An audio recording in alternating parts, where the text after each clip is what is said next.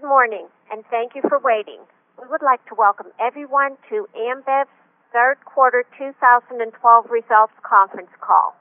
Today with us, we have Mr. João Castro Neves, CEO for Ambev, and Mr. Nelson Jamel, CFO and Investor Relations Officer. We would like to inform you that this event is being recorded, and all participants will be in listen-only mode during the company's presentation. After Ambev's remarks are completed, there will be a question and answer section. At that time, further instructions will be given. Should any participant need assistance during this call, please press star zero to reach the operator.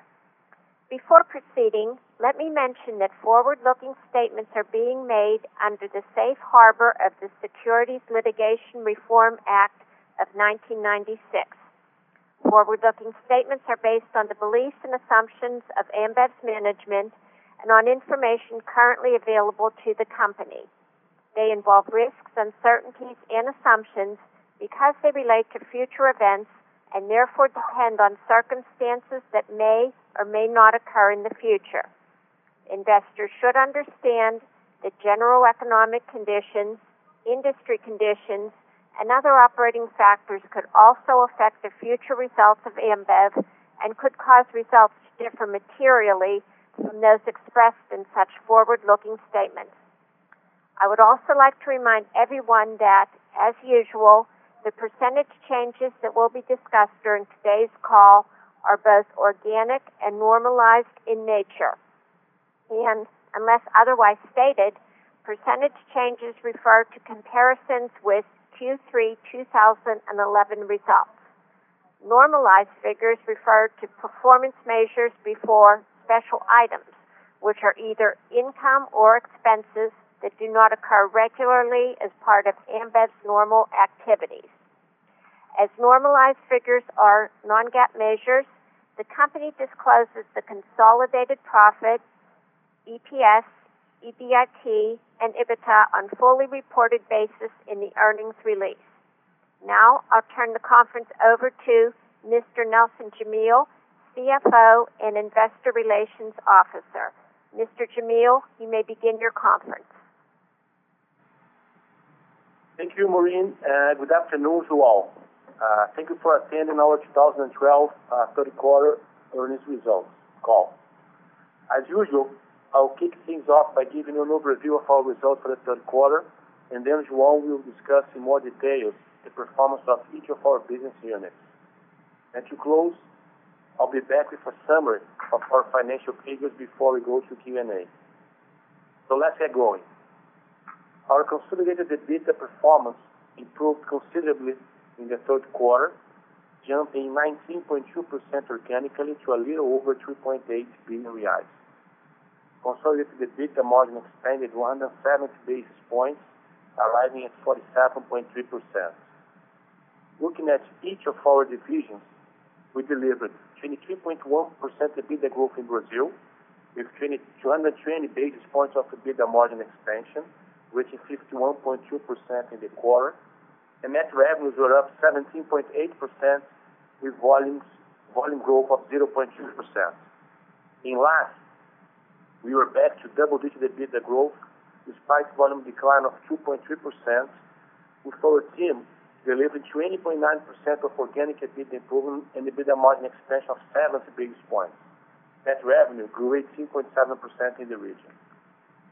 Canada also witnessed an industry-driven decline in volumes, 0.9% organic to be precise, but still managed to deliver positive EBITDA for the quarter, growing 0.2% with an EBITDA margin of 45.7%.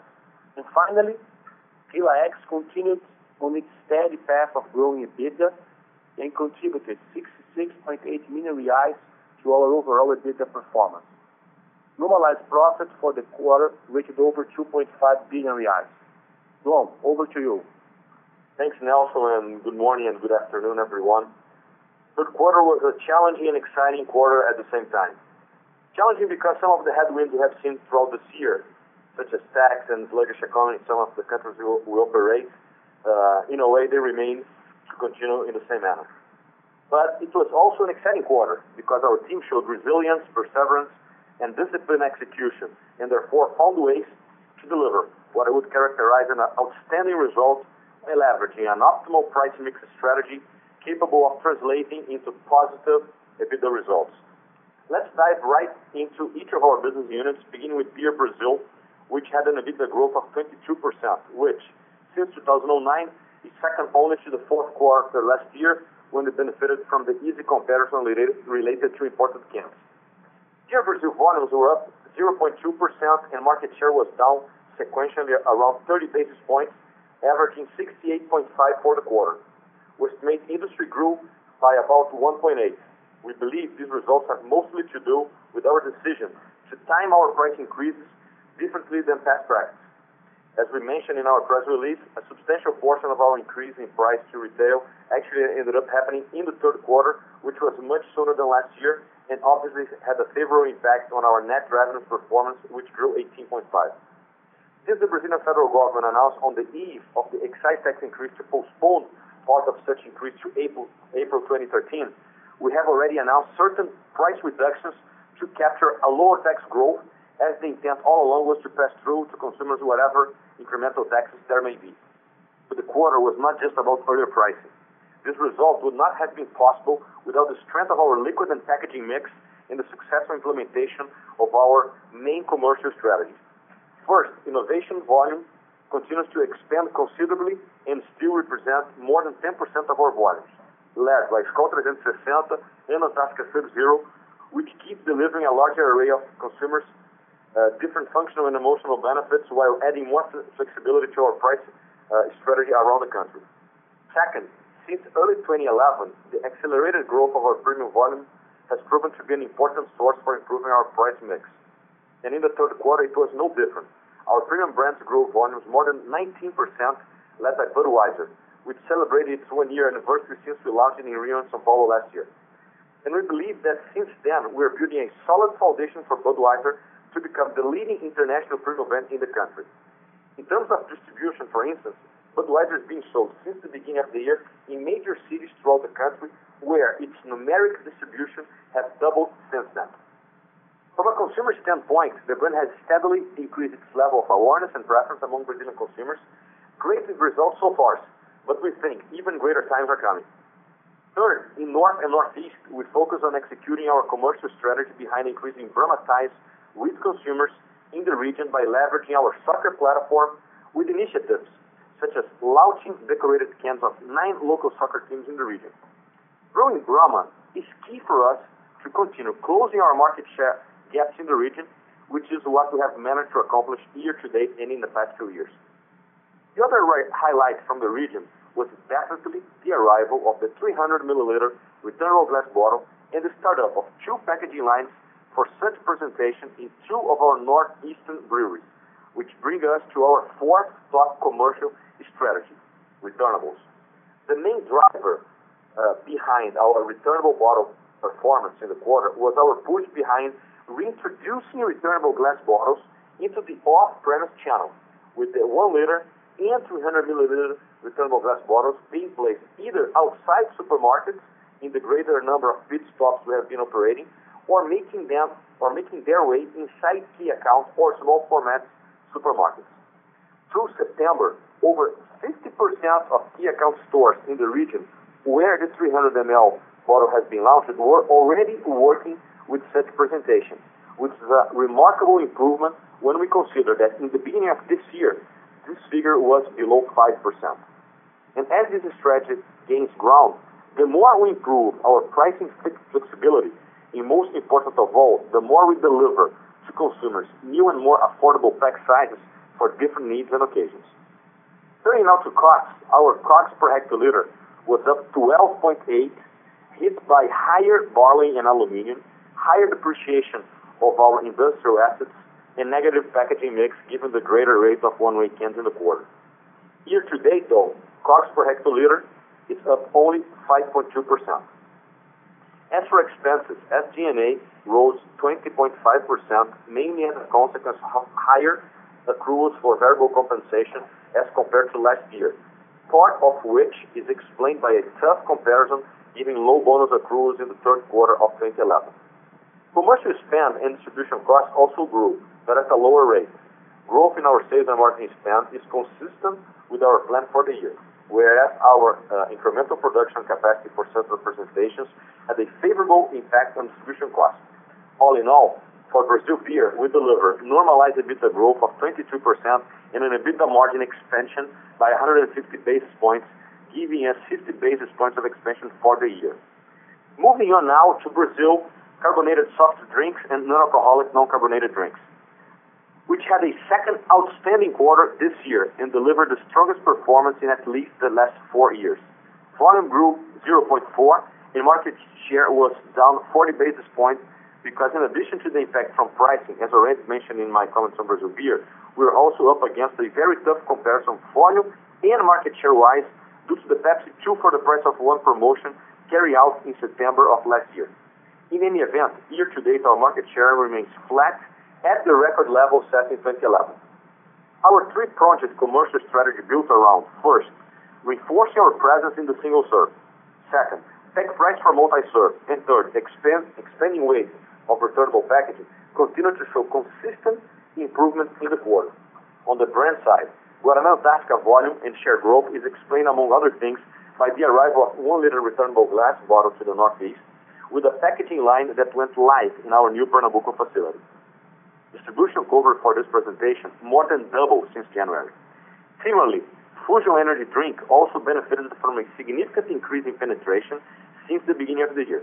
Finally, CSD and NANC also received a helping hand from Soda Antarctica, Sukita Laranja, and Sukita Uva, our lemon, orange, and grape flavor soft drinks, which deliver great results thanks successful execution of a promotion for these three brands during the quarter in many parts of the country. In terms of pricing, net revenues per hectoliter improved 13.9% thanks to the timing of our price increase, which followed a similar trend of what we saw in beer and also increased weight of direct distribution. As for cost of goods sold, we saw a rise in our numbers as anticipated in our second quarter call.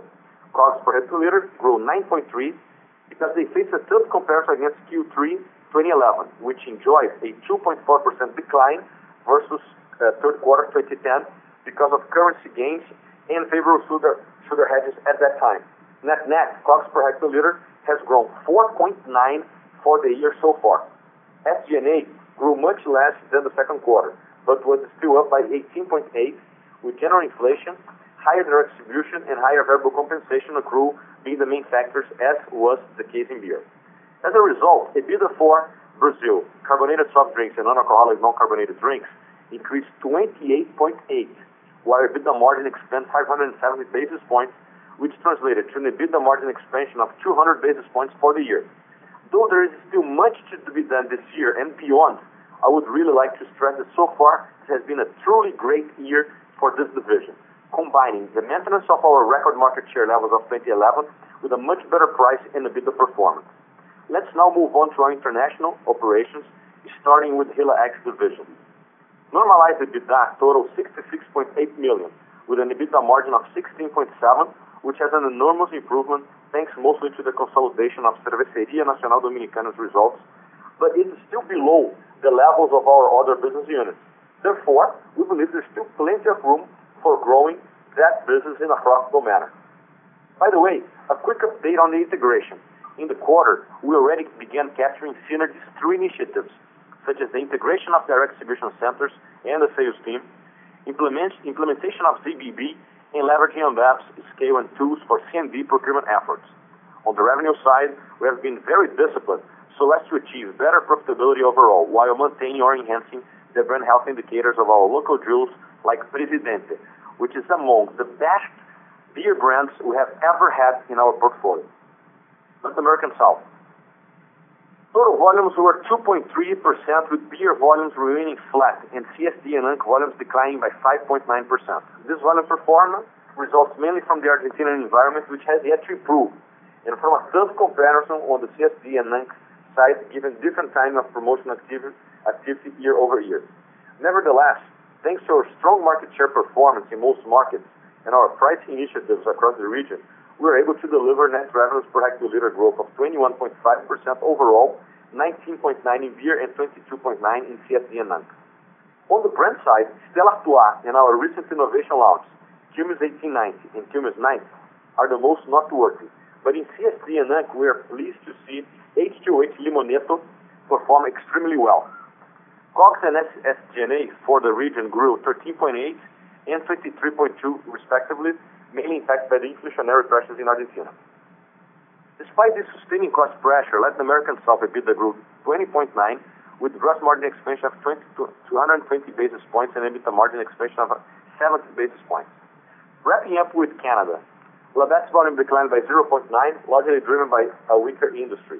According to our estimates, the Canadian beer industry declined by 1.2 versus third quarter 2011, mainly driven by poor weather across the country.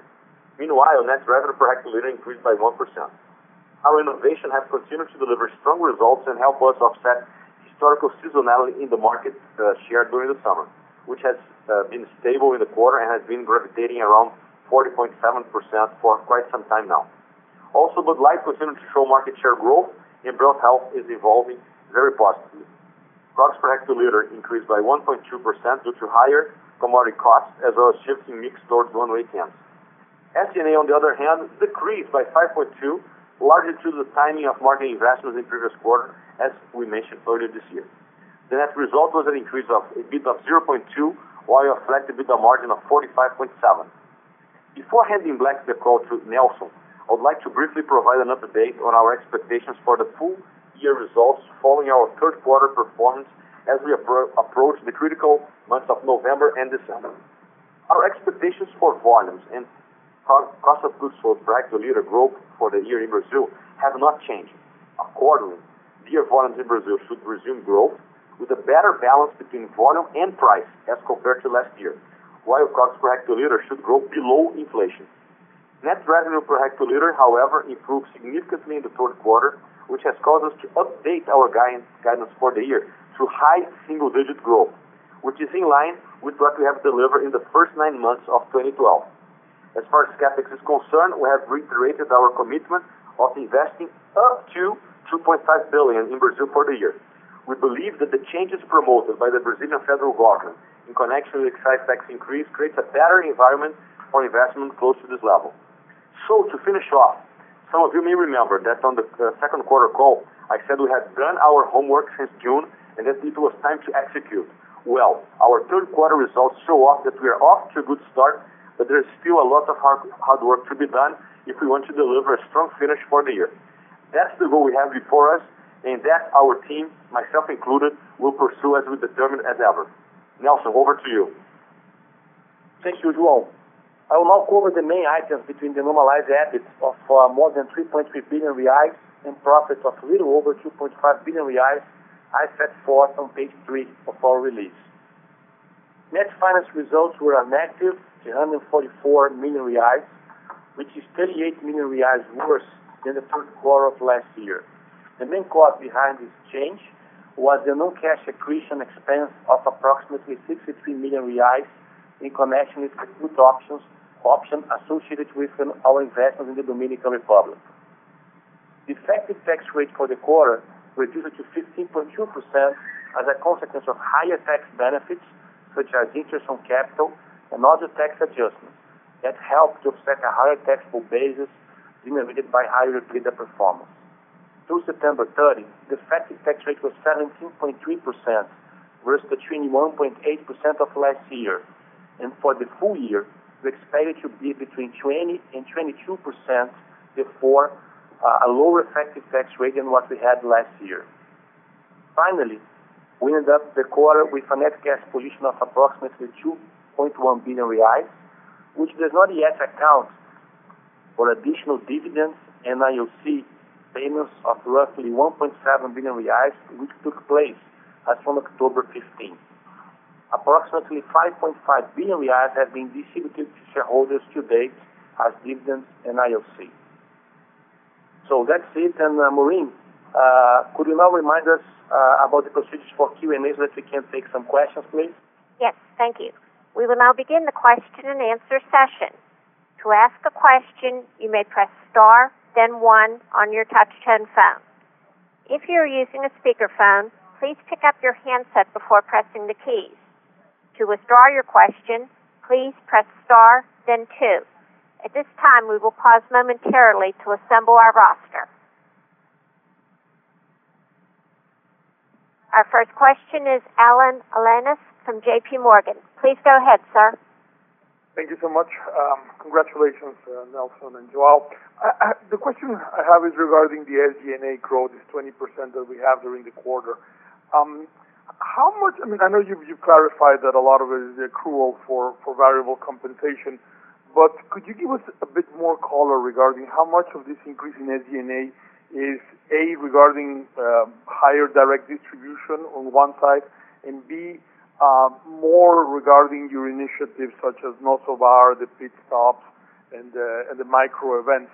And if you could also give us some color in terms of how much of these initiatives, these three last initiatives, can can be expenses that are more discretionary in the sense that you can come in and out any given quarter depending on Uh, numerous factors. And or how much we should use in our model a more, this new kind of level of SG&A going forward? That would be the question. Thanks. Okay, Alan. Well, thank you. Uh, this is Nelson. And uh, I'll start mentioning, of course, about SG&A. You already touched on the on the key elements of the the 20% growth we had this quarter, which was the the variable compensation accrual. We had a a kind of a tough comp. So in a way, if we if look at this group, more than half of it was driven by variable compensation. Right? So that was the main element. But uh, every time we talk about uh, SG&A and think it on a longer term, like you set forth on your question, I think it's important to go back and kind of refer to that uh, equation, that uh, algorithm that we usually talk about, uh, which is we normally should see SG&A growing pretty much in line with inflation, plus uh, one or two points, depending on how fast we move with direct distribution, uh, and also an effect of the volume growth. Let's say between 30 or 40% of our volume growth, uh, it will, in a way or another, uh, affect our our commercial investment, and then affect our SG&A. I'd say, even with these new initiatives that we have in place, such as No Bar, pit stops, and micro events, I would say this equation is not going to change fundamentally, even because a part of the investments associated with this, let's say, new initiative is CapEx related, more SG&A. Uh, like the the micro events, the events we buy, they are, uh, in the end of the day, we we we have CapEx around that and not SG&A. Uh, again, back to the the equation, we also always said that we'll never be uh, bound by the, the algorithm given Uh, if we have good ideas or we want to invest behind new initiative, we are going to do it. Right? So that's in a way what uh, happened this year. So we're not going to really to the algorithm because of, uh, I would say, different elements that are affecting our SG&A. In a nutshell, we already talked about the different factors in Q1, Q2, and now in Q3. but I think it's fair to say that this year, if one would would apply the algorithm, should get close to something like a a high single-digit performance for 2012. Uh, and Remember that last year, our SG&A grew only uh, 3%-4%. So we have a tough comp this year. Uh, but again, if we refer simply to the algorithm, instead of the high single digits, let's say between 8 and 9, if you combine inflation plus volume-driven impact and also direct distribution, we are going to we're gonna be beyond that, and and that's to be pretty much as a consequence of, uh, first of all, uh, increased sales and marketing uh, investments, especially to support the sort of price increase we are taking. So yeah, we are uh, putting in the marketplace a real price growth, and a lot of this has to do with the excise pass-through. But in the end, we have to ensure we give proper support to our brands, given this extra price we put. Also, distribution costs, they are going to be higher than what, the, say, the algorithm would prescribe. And that's not only because of direct distribution, but mainly because we decided to to accelerate uh, some of the innovation rollouts and and primarily 300 milliliter glass bottle, as I mentioned in previous quarters. And, uh, and we had also some incremental variable compensation accruals if you compare versus last year. So I think maybe the numbers to think of is uh, we are going to grow for the year uh, definitely less than what we have grown year to date, which was in Brazil around uh, 16%, but more than the high single that the algorithm would would imply. We're going to be somewhere between these two numbers as a consequence of of the things I just described. Yeah. No, that that's very useful and makes sense given the record high gross margins in the last 12 months that you have. Seems that the timing is right. If I may ask a quick follow-up, just regarding, if you could give some comments regarding uh, market share, both in beer and in soft drinks in uh, uh, in Brazil going going forward. What are your expectations in terms uh in terms of market share? That'll be all. Thank you so much. Hi, Alan. This is João. As you have seen in the past few years, I mean, if we if we take uh, 2009 2010, we we grew uh, you know more than five points from low to high, and on average, around 2.6, uh, getting you know above 71%. We have we have said in the past that you know we always would like to be between 67 and 69, but of course, if we can if we can go above that on on a profitable manner, of course, why not? We are around 68.5, so we are, let's well above still the the 67, 69. Uh, I think the commercial, or let's say the the economic pressure, uh, you know, be be the currency or or, be taxes, they are on on everyone. Therefore, I think we can you know, continue to fluctuate within this band of 67, 69, Uh, looking for uh, the optimal price mix strategy. So that's sort of of an outlook if we think about uh, about share. I mean, of course, we always like to to to reach you know what we call our scenario 3, which is you know grow our EBITDA within what we want, growing share, or otherwise, you know looking for the best balance possible. I think for soft drinks, it's not, not different in the sense that in the past, we were fluctuating between 17 and 18. Uh, We have uh, finally broken, uh, you know, getting to a point in time last year above 19 in a specific quarter. Therefore, I mean, we actually have been gaining share for more than 18 months with sort of a plateau in this quarter. But I see I see potential for for you know, going somewhat further. So you know, if we were to have some sort of range, which never talked about, but you know, thinking that we could be between you know 17 and 19, which means above our historical trend, I would consider to to be possible as as where we are uh, year to date. In you know much better share or in line with last year, but much better than historical, which uh, is the best result in the last uh, three years. So that's sort of where I would be looking at or targeting for the foreseeable future. Thank you so much. Congratulations again. Thank you. Our next question is from Lore Serra, Morgan Stanley. Please go ahead.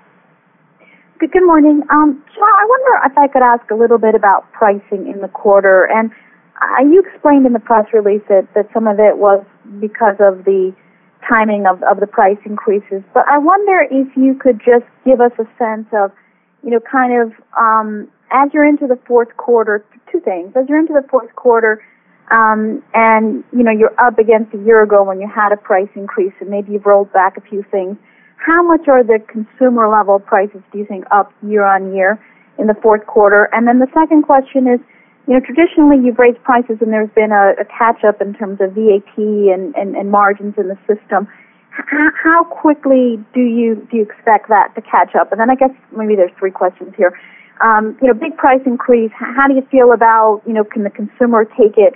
Um, Antarctica is growing, which traditionally has been lower priced. I don't know if that's saying the consumer is is, is a little bit resisting. Your volumes aren't as strong, but but it's a big price increase. So, uh, you know, maybe I should have led with this question, but consumer competition, how's it how's it taken the pricing? Thank you.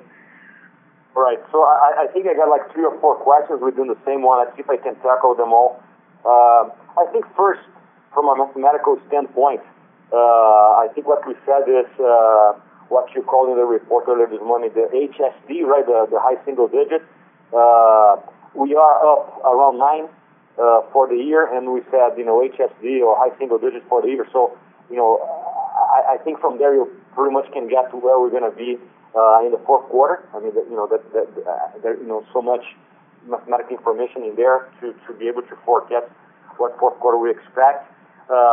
But I think, as you said, the more important part to it is how consumers are reacting to it. I think twofold.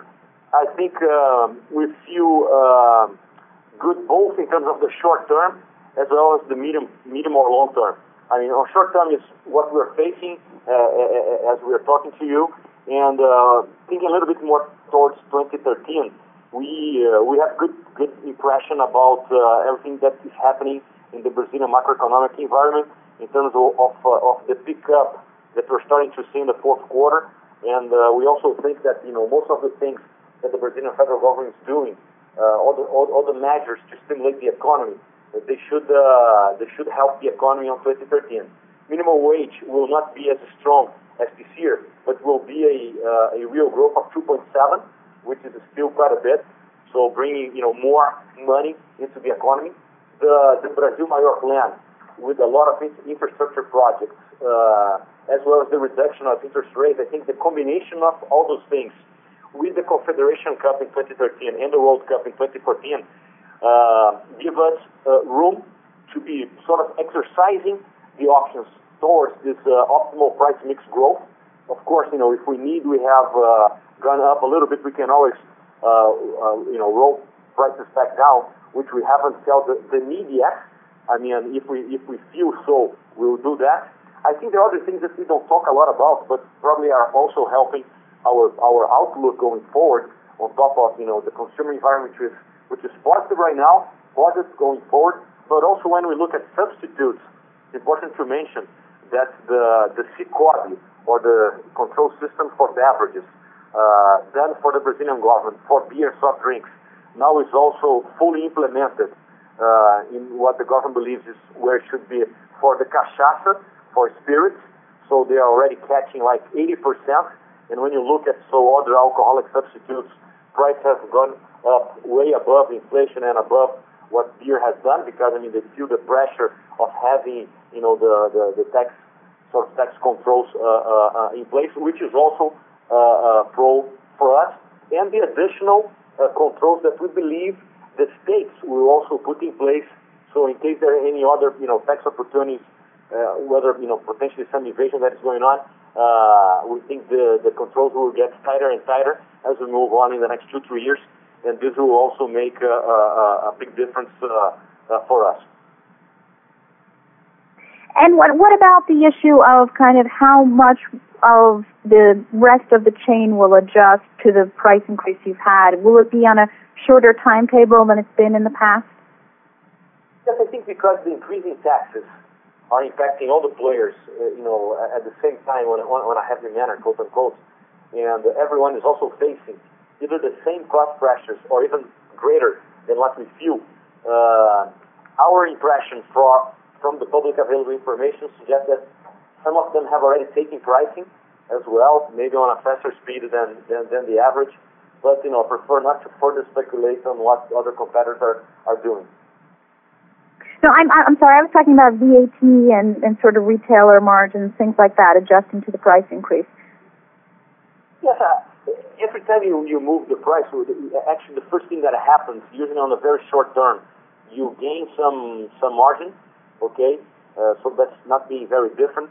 But I think the the difference this time around from all all stakeholders, whether competitors, retailer, anyone, this has been sort of announced four months ago. So because it was announced four months ago, I think everyone was ready to the October first date. Therefore, pretty much you saw a lot of uh, a lot of uh, stakeholders acting upon it right away. I'm talking everyone, but when you ask about VAT hasn't uh, really changed a lot. I mean, they have their sort of uh, uh whether yearly, uh, quarterly, semester, depending on the state by state, a calendar that has, you know, doesn't change a lot on a year-on-year basis. So VAT continues to to to move in the same manner that it has moved in the past. So this this actual movement has not made any significant change on VAT.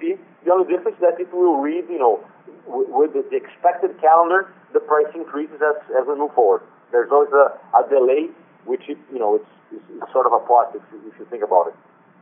Great. Thanks very much. Thank you so much. Our next question is from Bob Ford, Merrill Lynch. Please go ahead, sir. Hey, thank you, and uh, good day, everybody. And first of all, guys, uh, congratulations uh, on, on, a very impressive quarter. Uh, I, I, was hoping that you might be able to discuss the initial pricing, the market response, and the availability of the 300 ml presentation, not just in the Northeast, but in in the trade as a whole, please. Uh, hi, Bob. Uh, thanks. Uh, I think first, regarding the, the initial reactions, a little bit along the lines of Laura's question. So I think from I, I, think actually I think what I was trying to convey is that the response uh, was positive, given that we saw you know uh, what we what we just said. You know mo- most stakeholders uh, moving along, and the consumer sentiment it's a positive one, given that, you know, as, as I guess it was announced from different analysts, I mean, everybody was expecting the economy to, to pick up in the fourth quarter. We see that happening. So uh, I, I, I actually think that we are sort of lucky that, you know, our price increase is coming at, at the best moment, moment from a, a GDP pickup. Uh, you know, João, excuse me, João, I wasn't, I wasn't talking about the price increases. My understanding is that you're putting in a 300 ml presentation at a substantially lower price, right? So I, am yeah. talking about the initial pricing of your 300 ml, which I think no, I have. Uh, very yeah, I understood it. I, I understood okay. the question. I was gonna I was gonna get there because uh, when you understand the overall uh, price strategy, the 300 has a very important part to it, which is you are you were we are able, as we've been able actually more and more uh, in the past four years to have. Uh, sort of a price increase, but continue to have affordable presentations to consumers. So in a way that uh, uh, shields a little bit uh, our our price strategy. I think the 300 ml has already grown a lot this year, but we expected uh, a lot of growth in 2013, in 2014, and in 2015. I think we will not reach a, a plateau for the 300 ml before the end of 2014. I mean, we'll probably be doubling it more than doubling it for next year, and probably you know another uh, significant growth in 2014, and then to start stabilize uh, for, you know a- after that. It continues to be a, a very important uh, strategy for us because it allows us to have a, a, better pricing umbrella, but at the end have an affordable presentation uh, for consumers. We have uh, new lines, of course. I mean, we continue to have a lot of new lines. Uh, many of them uh, as planned coming in the fourth quarter, and uh, we already have rollouts for other regions, depending where it is in 2013, and some more in 2014. So still, still a lot to be done. We're already helping us a lot, as I mentioned uh, in the beginning of the speech, being very well accepted. We are totally focusing it uh, on the off trade, on the on the pit stop, on the small formats, and we are, you know, still far away from the sort of coverage that we deem appropriate for for it. Joel, where are you putting it in in terms of price relative to competitors can for you know kind of the mainstream brands like you said, Lava, Kaiser, Nova Schin? Okay, I mean it, it will depend on, on, a, it's slightly different from uh, market to market. I mean we, we try to price to perfection uh, in different regions. Okay, but uh, I, think the beauty to it is some in, in some places we continue to have when we promote, you know, you know, over special occasions, the holidays, or be together with the with the key account chains, we can have the liquid for 99 cents and uh, with with with the bottle at 149. So uh, if you take the at, even even when taking at 149, uh, it's competitive against uh, against cans of the competitors, and when we take the bottle, it's totally totally competitive. So uh, introducing it to the market, I would say that in many places we're still introducing it because you know, consumers are buying. We're selling many times baskets so that people can take home. Uh, there are other areas where you can see it at 119 and then with the 50 cents for the bottle at 169. Uh, but you know, net net, we continue to be very competitive, and uh, as as every other project that you know, I think Alan mentioned in the beginning, you know, Bar, Pit Stop, the micro events, they all have, you know, very strong, very, very strong NPV uh, uh, positive projects, and it's not margin, di- margin dilutive because of the returnability. even at those price points, uh, depending on the can you're competing against, has even better uh, margin per hectoliter. That's brilliant. Thank you very much. Thanks so much. Our next question is Gustavo Oliveira, UBS. Please go ahead. Hello, Nelson, Uh, João. Good afternoon. Good afternoon, everyone.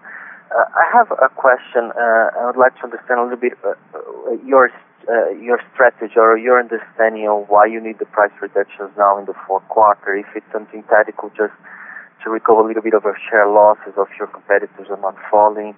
And and and understand from your response in your in some of your your previous questions is that perhaps you don't need to do that across the board. It's going to be more like on some tactical regions or perhaps in some channels. I'd like a little bit more color on on what's the strategy in the short term and how you you would implement it, whether it's going to be like some real price reductions or you're going to go by more with like some sort of promotions. Hi, Gustavo.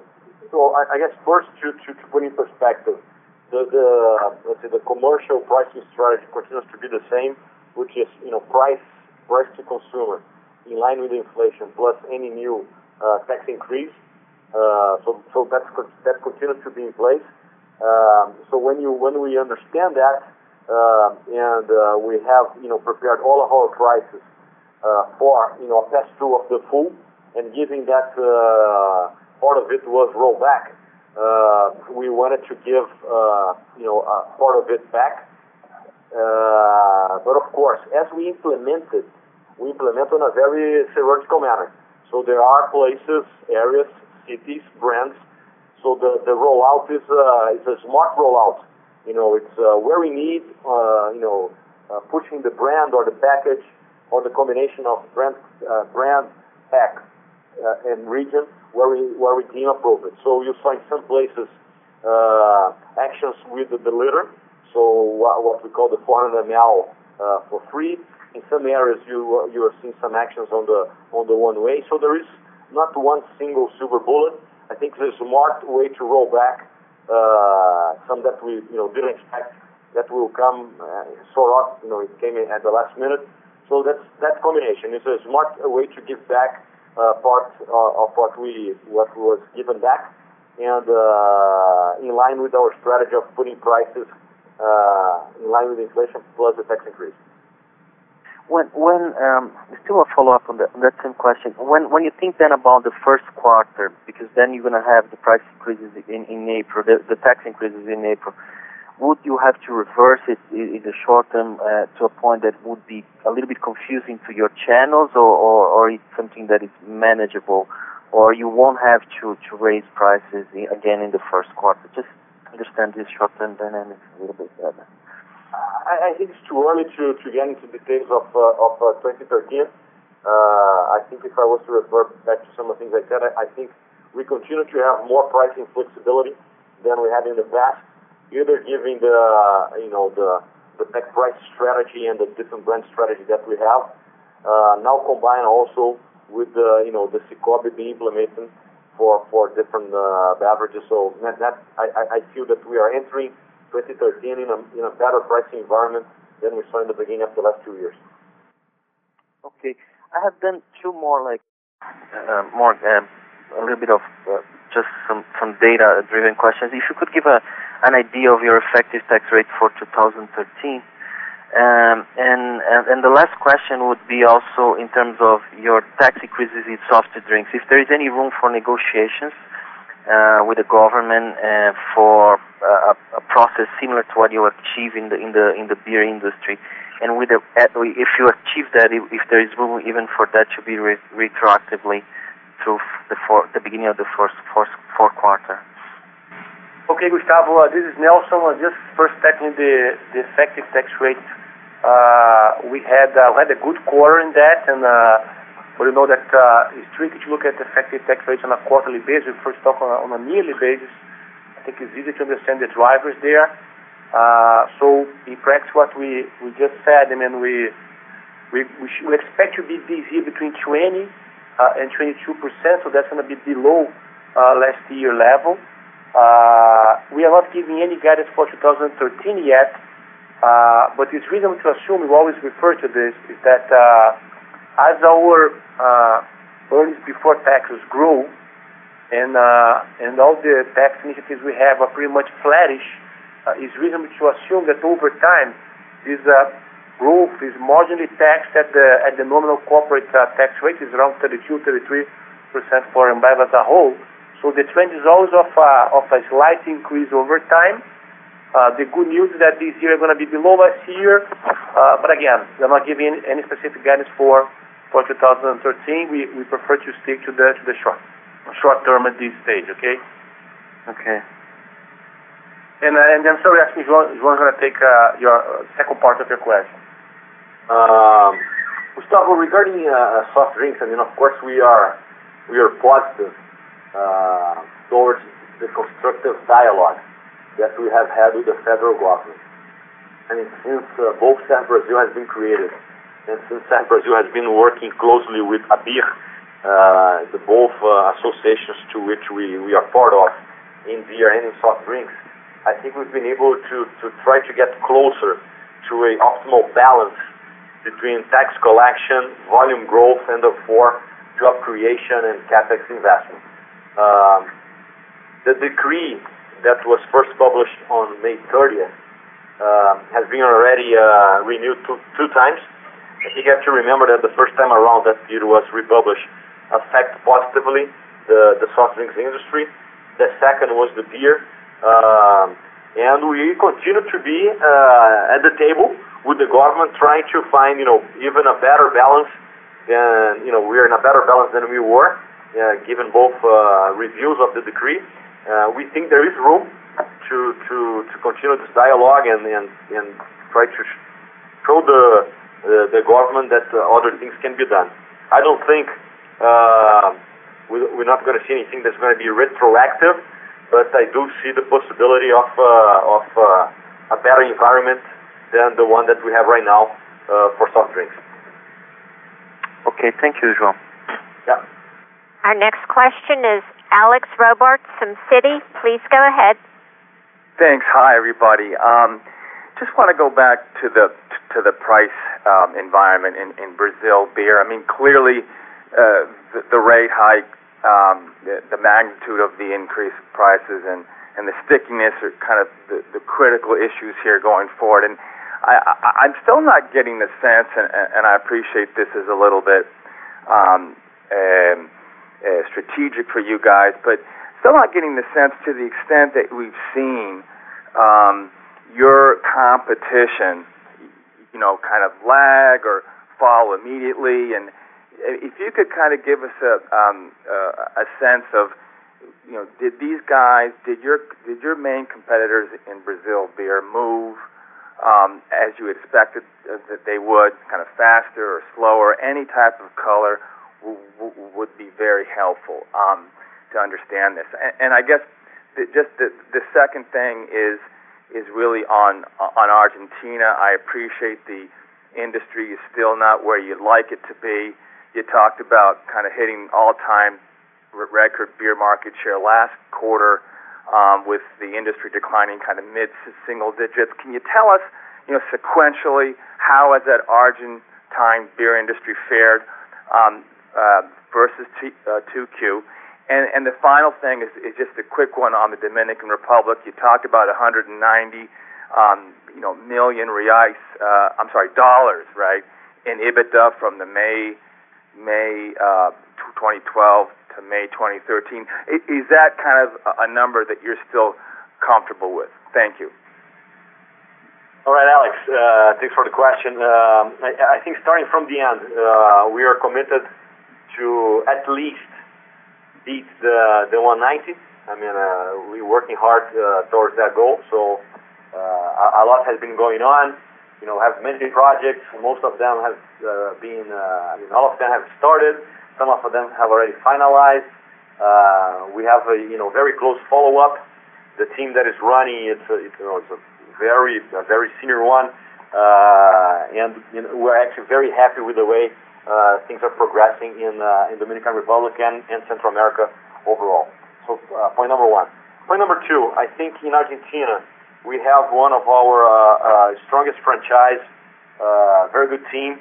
uh, with a lot of experience uh, in in the beer business, but also in the macro Argentinian environment. And I feel that we are ready for uh, whatever situation that may come, whether it's a pickup, whether it's a slow deceleration or or even a faster deceleration. I think we're ready for it. One of the ways to show that, uh, along your question, is uh, what's happening to the market share. So even in this tough environment and with some strong pricing uh, increase, we continue to beat our our not not just our share targets, but results of the previous year, whether in the quarter or whether in the year to date. So that's also very positive, despite a slow growth to declining uh, industry. So, you know, of course, the outlook's not great, but combination of uh, strong teams, strong brands, and a lot of experience facing that type of macroeconomic environment, I feel that we're ready for any of the three scenarios, You know, maintaining stable, picking up, or or uh, decelerating. Um, regarding Brazil, uh, as we as we said, I mean, you know, tough to to speculate on what other companies are doing. But uh, important to remember, this has been announced four months ago. Uh, The increase in tax impacts all the players. Uh, Actually, in some cases, will impact our competitors even slightly more than it does for us on average. Everyone is facing the new dollar level, which impacts, of course, the variable cost. But I mean, the public information suggests that some of them have been taking pricing, so that's uh, that's positive news. And the ones that have disclosed uh, information to the market uh, have been talking about the same thing. So I mean, that's as far as I can go. Okay. Thank you. Thank you. Our next question is Felipe Cruz, Itaú BBA. Please go ahead. Hi, everyone. I have two questions. First one would be if you could give us a breakdown. Uh, out of the price growth here in Brazil, how much comes from higher list price distribution, packaging mix, and premium, and these other improvements in in average prices? And the second one, if you could if you could give more detail on how much premium brands accounts for your current sales mix. You said that it is growing by 19% year to date, and how that has been evolving in the last years, and how do you expect it to evolve in the in the next couple of years? Hi, Felipe. I mean, I think that given the first one, of course, we don't broken down in a lot of details, but in terms of direction, it's uh, you know a bigger a, bigger impact from from uh, from from pricing, of course. and Second, but a distant second, is is premium, which you know we've been uh, saying that you know we were at around four uh, about a year uh, ago, and saying that we we thought we could double you know in three or four years. This has been moving up very fast. We're already at around 5.9, so that's very positive. So that's also helping. So that's, I think, the second lever. And the third lever, but also distant to the premium, is the direct distribution. So that's sort of the direction. you know, Pricing, big time. Second distance is the premium, but growing fast in terms of our mix. And then Third, uh, direct distribution. What was exactly the second part of your question? Uh, no, you already answered the second part. Is this 4% a year ago of premium brands accounting for your sales mix and a 5.9 right now? And do you still expect it to go to 8% in the next two to three years? Or do you expect, to given that it's growing in a faster pace than you expected it to be a little bit above this 8% that you you expected previously? It's too early to tell. I think uh, you know, rather keep the good news. I mean, growing you know, close to 20%, a lot should be done. I think as we improve also our route to market, the more we get closer to what we think is an optimal route to market, I think you know, better news regarding that will, will come. And we, if we feel we should be talking about a greater number than than doubling from four to eight in you know, three, four years, we will update you on that. Okay. Thank you. Thank you. Our next question is from Lauren Torres, HSBC. Please go ahead. Hi, everyone. Um, I understand you're not or, or not ready or timely to talk about 2013 yet, but you know, you've always talked about this goal or target for more balanced volume and pricing growth in Brazil. And I was just curious, you know, off of any visibility that you have now with respect to how the consumer's trending, GDP growth, you mentioned the minimum wage, if you could get back to this mid-single digit volume growth. And then with that said, knowing any visibility that you have now on commodities or the excise tax increase next year, you know, will, will pricing have to be above that, meaning that you won't achieve that more balanced volume price in 2013? And like I said, very general comments is, is what I'm asking about. Okay. Hi, Lauren. Uh, let me, it's Nelson here. Let me start uh, touching on the on the outlook for COGS. As you know, we are gonna uh, come back to this precise guidance for for next year. We think it's a little bit early uh, to provide specific numbers around it, but uh, of course, uh, as our hedging policy is public and known by all of you, uh, of I mean, having uh, hedges uh, put on a rolling 12-month basis, we're going to assume that for next year, we're going to have, of course, a negative impact uh, from currency, given the real devaluation we saw in the course of 2012. But uh, on the other hand, I think the good part is that uh, an important amount of it to be mitigated uh, by lower uh, commodity costs. So uh, we're not ready to commit to or to give any specific guidance, but directionally, uh, we, we have we have we're going to see this sort of uh, of impact. Uh, I think uh, regarding top line, I think it's very useful to know that uh, we have already outlined by the government, based on the last, version of the decree, increases over time, over six years, right? In which we're not going to have any big impact in, any single year, right? We're going to have a, a escalation of the so-called multiplier in a way that we're not going to face any major real increase in any given year. It's going to be more smooth uh, uh, movements rather than, than what we saw, for instance, the first version of the decree. So also this gives us, uh, I would say, also some confidence that we'll be able to manage uh, price without uh, having to take uh, any bigger uh, price increase or any big real growth price increase as part of our strategy already mentioned by João. Yes, Okay, so yeah, I mean, I think I think Nelson covered mo- most of it, and I, I think consumer environment, you know, getting better. Uh, our our you know mix uh, from a supply standpoint getting better. Uh, we're also working on on a, on a better route to market to, to deliver all this sort of uh, new and added complexity. I mean, we are already in the third or fourth year, so so I think we've been getting better uh, year on year. Uh, when you look at this, I mean, yes, DLC coming down, although the level of innovation continues to be the same. So we're learning from our own, uh, whether you know lessons uh, or mistakes, or uh, therefore overall positive. And um, if I were to summarize, I mean, we have a lot of new uh, commercial initiatives that you know we quickly mentioned here. Nosso bar, pit stop, for the returnable uh, uh, presentation growth, but also to bring people more and more to the uh, on-premise uh, market, uh, which is the type of situation that you know Brazilian consumers like. We will work very hard to make their experience at the point of sale either a better one through Nosso Bar or a you know much more fun with micro events. I think this, as we look you know towards uh, 2013 and 2014 and all the events that are, is going to happen in Brazil, I think it's going to be a, very good add-on. They will you know get very well along and uh, and hope uh, to to get an even better consumer environment than the one we're already seeing.